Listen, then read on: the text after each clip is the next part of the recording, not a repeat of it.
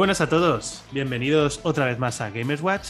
Esta vez volvemos Vadino y yo para hablaros de para lo que nosotros ha sido seguramente lo que ha salvado este E393, que es la saga Final Fantasy en general.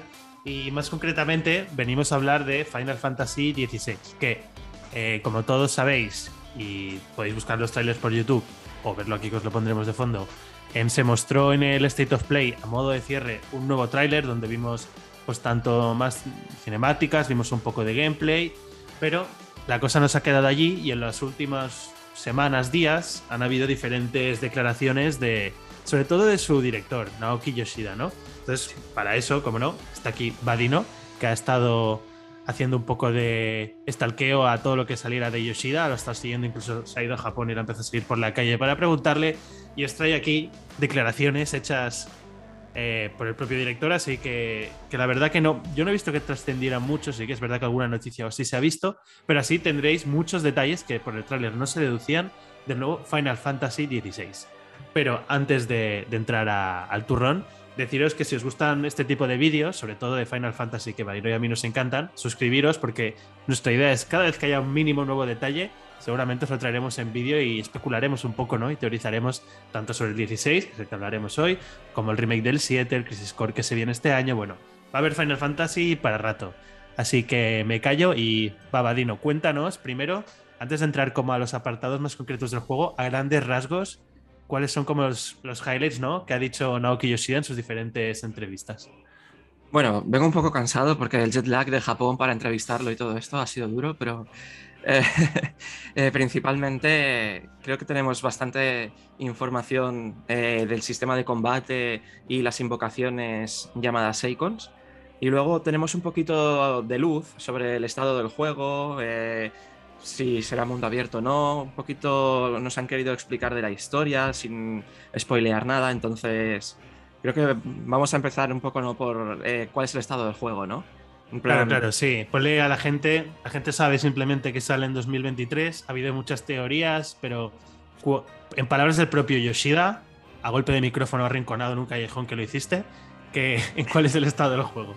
Pues mira, precisamente cuando comentamos el, State of Play, yo te dije, creo que Final Fantasy XVI está muy avanzado y no sale antes por Forspoken, por el retraso.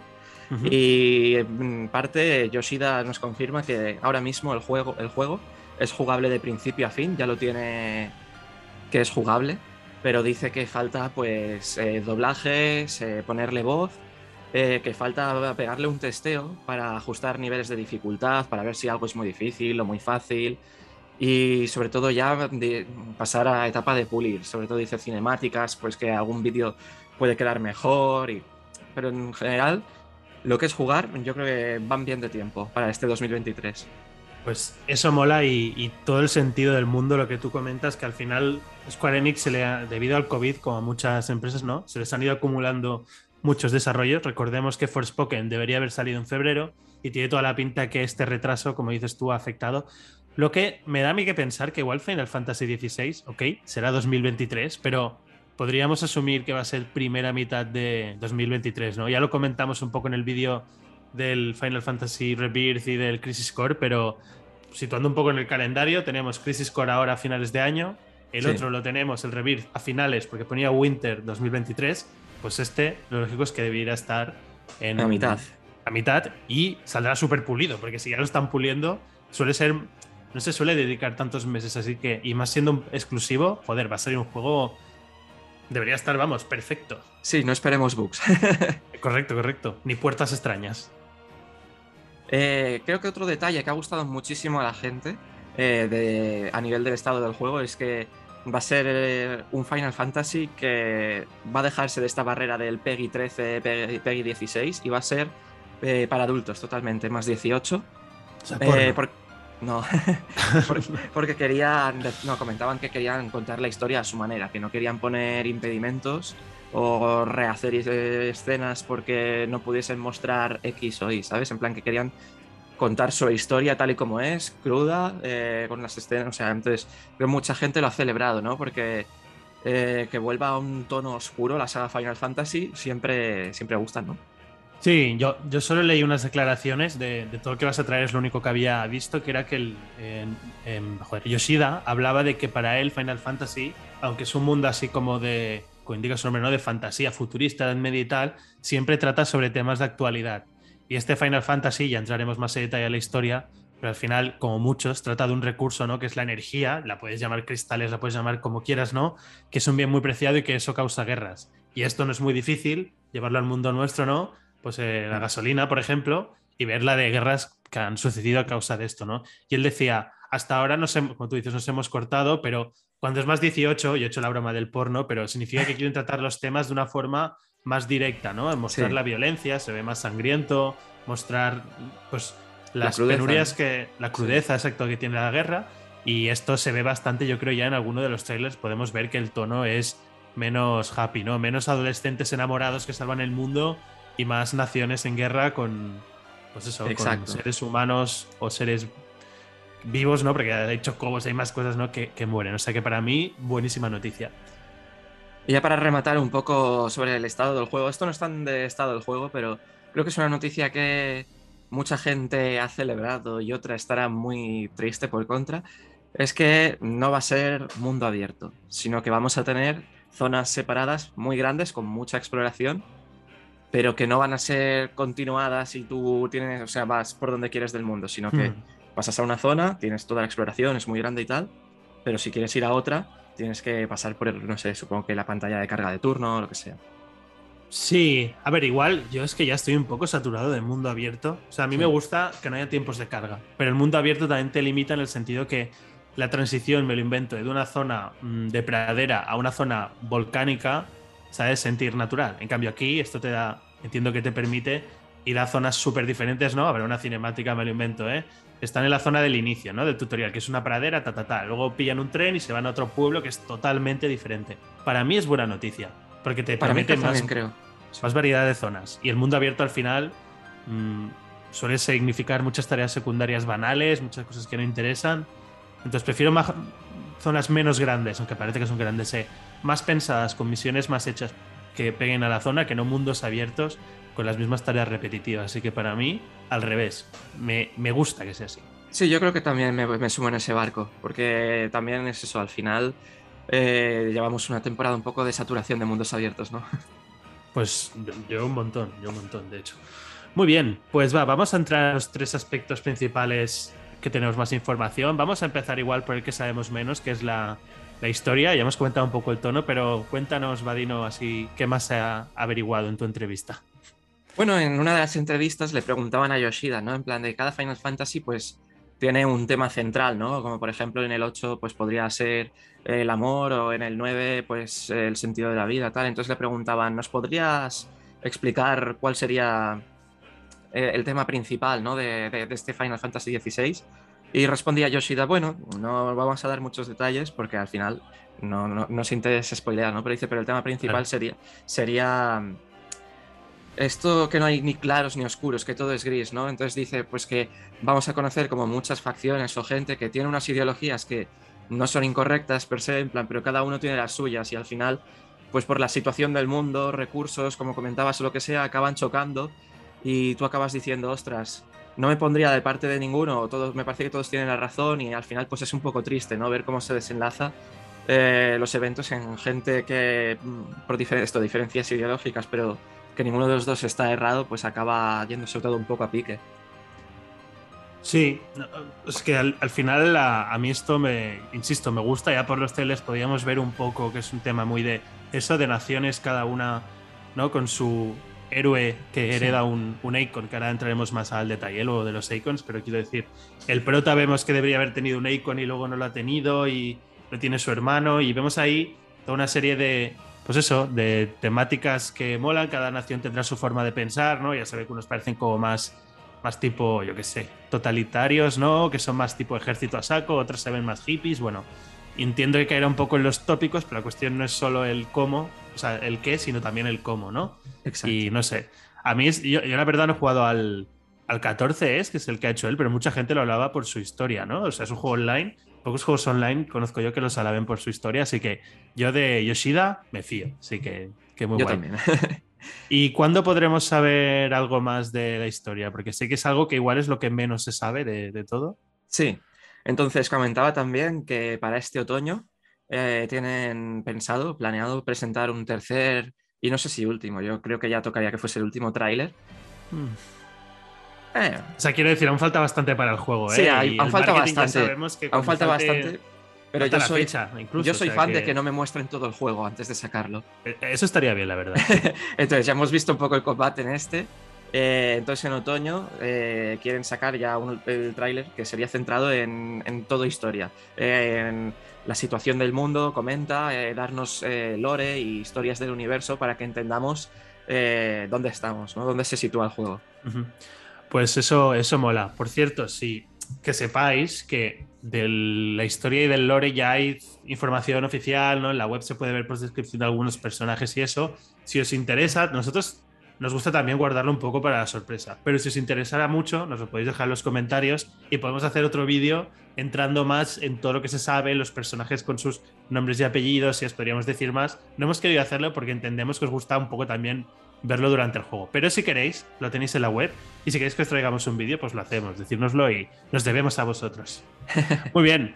Pues Vadino, siguiente tema, el sistema de combate. Va, que esto sí que se ha visto ya un poquito, aunque tampoco mucho. Eh, ¿Qué se sabe del sistema de combate? Bueno, del sistema de combate, lo que comentamos en el State of Play, ¿no? Como que había mm, dos diferentes entre lo que sería los icons y lo que sería pues ya el combate de, en forma humana, ¿no? Pero nos comentaba, creo que el tema principal es que nuevamente tendremos, es posible que tengamos compañeros, pero que al igual que en el 15 eh, van a ser controlados por la IA. Solo vamos a llevar al prota todo el rato, a Clyde. Hmm, un pequeño matiz. El 15 cuando salió solo podías llevar a, ¿cómo se llamaba? Noctis. Pero conforme han ido sacando actualizaciones, ahora mismo ya se puede llevar a los cuatro, que yo nunca lo he jugado aún que se pueda llevar a los cuatro, pero, pero quién sabe, igual lo acaban haciendo así, pero bueno, hmm. quién sabe. Entiendo que al final mola más llevar uno bien pulido, ¿no? que al no sería por turnos, como los otros juegos, que al final por turnos daba igual. Pero aquí me mola que lleves uno y como el, esto lo comentaste tú, Vadino, el diseñador del sistema de combate, ahora no recuerdo el nombre, pero es el que diseñó el sistema de combate de Devil May Cry 5. O sea que podéis esperaros un sistema muy pulido, muy, muy bien hecho. De hecho, lo comentaba en la entrevista porque le preguntaban eh, cómo ha sido ¿no? orientar el sistema de combate de, Final Fantasy. Y comentaba, porque claro, al final eh, siempre han, estado, han sido juegos de RPG por turnos y mm. desde hace unos años se ha visto como que han abandonado ese estilo por un tono más de acción. Y claro, le preguntaban, tú que venías del 14, tal, ¿cómo, cómo lo has planteado? Y decía, pues ha sido imprescindible la ayuda y cómo lo ha organizado todo el, el, director de, de, bueno, del sistema de combate del, del Devil May Cry 5 que comentabas, que lo ficharon la Square Sí, y en, ese juego por eso llevabas a tres personajes y cada uno tenía un, estilo de combate muy particular, o sea que este hombre evidentemente es capaz de hacer, sabe y, domina y puede hacer que el combate con Clyde en este caso sea muy diferente y luego ya lo, hablaremos, con los Icons sea otro, otro estilo totalmente diferente pero también muy divertido, bueno, no sé, yo todo, todo lo que se está sacando de este juego a nivel de información, todo eso lo hace que para mí mejorarlo y subir el hype. Pero venga, va, ¿qué más sabemos del combate, Vadino? Sabemos del combate que podemos mezclar, o sea, que Clyde se puede convertir en Icon, Clyde es el protagonista, se puede convertir en Icon y no solo se puede convertir, sino que puede usar habilidades de Icons eh, en medio del combate. Entonces comentaba Yoshida, por ejemplo, que en algún momento del tráiler, aunque yo no recuerdo haber visto, pero eh, dice que utiliza la habilidad de Garuda, que es la invocación de vientos, si algunos sois fans de la saga, que lo que hace es levantar por los aires al enemigo y entonces ahí combina un par de ataques y hace una habilidad de titán que es machacarlos contra el suelo, como un combo bastante potente, ¿no? De para arriba para abajo. Mola, hostia. O sea, yo por el tráiler lo que había deducido, eh, no sé si es spoiler, pero es que lo, se ve claramente en el tráiler, ¿no? Que él tendrá, se supone, el poder de Ifrit o algo relacionado con Ifrit, porque sí. lo hereda su hermano en principio, bueno, ya veremos. Pero me mola esto, esto de ir robando habilidades, ¿no? Y combinar las habilidades de los diferentes icons, o sea, no solo transformarte, sino lo típico, ¿no? Que haces un puñetazo, igual el puño es de Ifrit y lo que tú dices, eso, oye, está, está curioso, o sea, igual esto descarta que haya magias, las, las míticas Piro, Aqua, ¿o qué? Puede ser, pero yo creo que siendo un Final Fantasy, de alguna manera te las dejarán. Una cosa que comentaba es que hay una grandísima variedad de habilidades que querían hacer que los combos fuesen muy pulidos, muy perfectos y que han añadido una cantidad y una locura de habilidades que se te va la pinza. Hola. ¿Y qué más sabemos? Va, que sé que hay más cositas. Eh, y bueno, ya para rematar el, tema del sistema de combate, eh, que el UT, lo que sería las barras de vida, de maná y tal, que se vieron durante el tráiler, nos comentaba que no son definitivas porque quisieron ocultar muchos detalles porque consideraban que podían ser spoiler. Sí, Entonces nos las taparon para, para no chafarnos, que no nos esperemos que sean tan simples. También que les resultó muy difícil diseñarlas, porque al tener tantas habilidades, que si invocaciones y tal, eh, sobrecargaban mucho la pantalla. que, te, quedabas sin pantalla para ver al personaje, ¿no? De tanta... Y que bueno, al final parece que han encontrado ya el punto intermedio. Bueno, bien, bien. Bueno, también para eso tendrán el pulido, los diferentes testers que utilicen, ¿no? Para. Pues todo esto que dices solo denota para mí que hay un cariño no puesto en este juego de que incluso cuiden esto es como oye hemos hecho algo muy guay y queremos que los fans lo descubran cuando toque así que muy bien pues va vamos a entrar un poco más a detalle de los icons que parece ser que es la, es la gran novedad sin ser la gran novedad, ¿no? Las invocaciones al final, que aquí se llaman icons, llevan en la saga, bueno, tú Adi no lo sabrás mejor que yo, pero entiendo sí, que... toda la vida. Como mínimo, vamos, desde, yo qué sé, en el 6 había ya, entiendo que igual es algo típico desde el 1, ¿eh? No lo sé. No recuerdo, o sea, he jugado a partir del 6 y jugué el 3, pero no recuerdo. O sea, en el 6 sí que había, en el 3 no me acuerdo si había. Pues eso, que son como de las cosas favoritas de los... Además siempre son las mismas. Mm. Quiero decir, para la gente que solo haya jugado alguno, ¿no? En el 15 salen, en el 7 también, quiero decir que son los más populares, ¿no? Sí. Pues, entonces, esto es muy fanservice, pero parece que le han dado un girito, ¿no? Y, mola, va. Entonces, dinos, Vadino, de los icons, ¿qué, ¿qué, información se sabe? Va. Pues mira, de los icons, relacionándolo con lo que comentábamos antes de las habilidades, comenta que cada vez que, derrotemos a un icon, eh, se nos desbloqueará su árbol de habilidades. Entonces, por ejemplo, derrotamos a Shiva, pues eh, Clyde, el protagonista, no sé si será capaz de transformarse en Shiva, pero sí que será capaz de utilizar mm, habilidades de Shiva, ¿no? Pues igual eh, tira el hielo más más o hace pues algún combo que congela o lo que sea, ¿sabes? Y cosa que me pregunto ahora, ¿eh? ¿esto no puede hacer? O sea, a nivel del equilibrio de los Final Fantasy, cuando tú hacías una invocación, la invocación era la hostia, y claro, hacer un hielo más más, igual desde el principio es como que está muy roto, ¿no? Entonces todo es como Dragon Ball, ¿no? Que Goku ya es tan fuerte que cada ataque que hace puede de un solo puñetazo romper el planeta. Con los icons pasa un poco lo mismo. A ver, tendrán que ir con cuidado de no ser que no sea todo tan tan tan tan a lo grande, porque entonces luego un combate contra el monstruito random de la selva tendría que ser como le guiño el ojo y ya lo mato, ¿no? O sea, aquí bueno, con cuidado. Yo creo que el hecho de que el juego no sea mundo abierto y sea lineal apoya en eso también, ¿no? sí. Tienes más pues facilidad para controlar el escalado de niveles y todo. Hmm. Pero de los Icons también hemos visto una especie de peleas más a lo em, Pacific Rim esto, ¿no? Que parecen dos bichos recos gigantes peleando entre ellos. ¿Qué se sabe de este tipo de peleas? Pues mira, nos comentaba por la parte del tráiler que se había visto una primera pelea que era como Shiva contra Titán. Nos comentaba que esta fue una, una cinemática, que no era combate, así que ah, no podemos sacar conclusiones de eso, pero que luego sí que se veía una que era como un Royal Rumble, o sea, un, que era una batalla real ahí que aparecían varios, ¿no? Te aparecía Garuda, te aparecía Shiva, Titán otra vez, y decía que esa sí que era una pelea in-game. De... Y entonces nos comentaba que querían hacer que la sensación de combates de Icons fuese eso, un Pacific Rim, que fuese algo colosal, gigantesco, y que cada una fuese muy diferente entre sí. Entonces nos comenta, por ejemplo, que una tiene un sistema de combate como si fuese un shooter en tercera persona y luego quizá otra tenemos pues un ring y es una pelea de puños, entonces que son muy variadas. No hay, repetitivas. Pues eso, eso mola mucho. O sea, me pregunto si eso será como momentos concretos de la historia, ¿no? Un poco como pasaba en el 15, que es ahora toca la pelea contra Titán. Bueno, en el 15 era Quick Time Events, o yo qué sé, o la de. La que era contra, ¿cómo se llama la serpiente esta marina? Que era, estaba muy guapa. Leviatán contra Leviatán, ¿sabes? Pues igual aquí es lo mismo, ¿no? Tú la historia vas pasando y hay ciertos puntos donde se vuelve loco y tienes batallas de estas.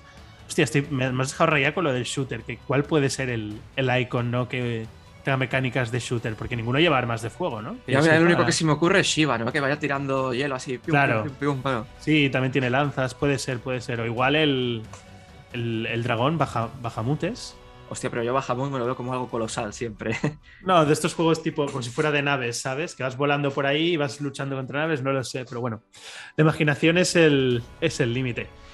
Pues muy bien, Vadino, muy productivas Y bueno, estas. Ah, sí, para, rematar ya lo del tema de los icons, nos comenta que sí, al final son boss fights que muchas venden por historia, pero que alguno hay así exclusivo, como siguiendo ¿no? la tradición de la saga, que tenías siempre estos ocultos o lo que sea, pues que dice que te los puedes encontrar por medio del, del mapa como enemigos normales, Hmm. y igual te revienta en la cara y no te lo esperas, pero quizá puedes volver más tarde y conseguir sus habilidades y eso. Hombre, seguro que el hecho este que sean zonas abiertas dará pie a que haya exploración, ¿no? Y que, como en todos los Final Fantasy, haya bosses secretos o, o enemigos que tú vas al principio y evidentemente te revientan solo de mirarte, ¿no? Sí. Pero luego puedas volver y sea muy satisfactorio, ¿no? El luchar, o sea, como el endgame, ¿no? Sí. Eh, eso para mí es, es muy buena noticia también. Pues muy bien, Vadino, no sé, nuestro reportero en Japón podríamos decir que ha cumplido y con nota, así que, que muy bien. Y, nada, ya veis que aquí estamos hypeados a tope con todo lo que viene de Final Fantasy. Ya os digo que Vadino, no sé, igual es tu, no sé, tu saga favorita, puede ser de tus favoritas seguro, pero Sí, yo creo que le daría el título de mi saga favorita, sí, sí. Así que ya veis que va a estar ahí a tope buscando cada mínima declaración que salga y como no, nosotros os la traeremos aquí. Pero nada, lo dejamos ya. Eh, agradeceros si habéis llegado hasta aquí. Si os ha gustado este vídeo, porfa, darle al like, que así nosotros nos ayuda también a de- detectar qué temas os interesan. Recordaros lo que os he dicho, dejarnos en los comentarios de todo lo que sea Final Fantasy, si hay temas que os gustaría que hiciéramos más vídeos. Ahora vienen muchos nuevos, pero incluso si queréis podríamos hacer un especial, ¿no? Repasar los viejos, no sé. Decirnos lo que os interesa y nosotros vamos haciendo lo que podamos para iros trayendo más vídeos y detalles. Pues Vadino, mil gracias por haber venido. A ti, muchas gracias. Sí, he aprendido un montón ¿eh? de esto de Final Fantasy. La verdad no había leído yo tantas cosas, así que vamos, me has puesto súper contento y nada. Espero que a los demás también. Así que aquí lo dejamos y nos vemos en el próximo vídeo. Adiós. Adiós.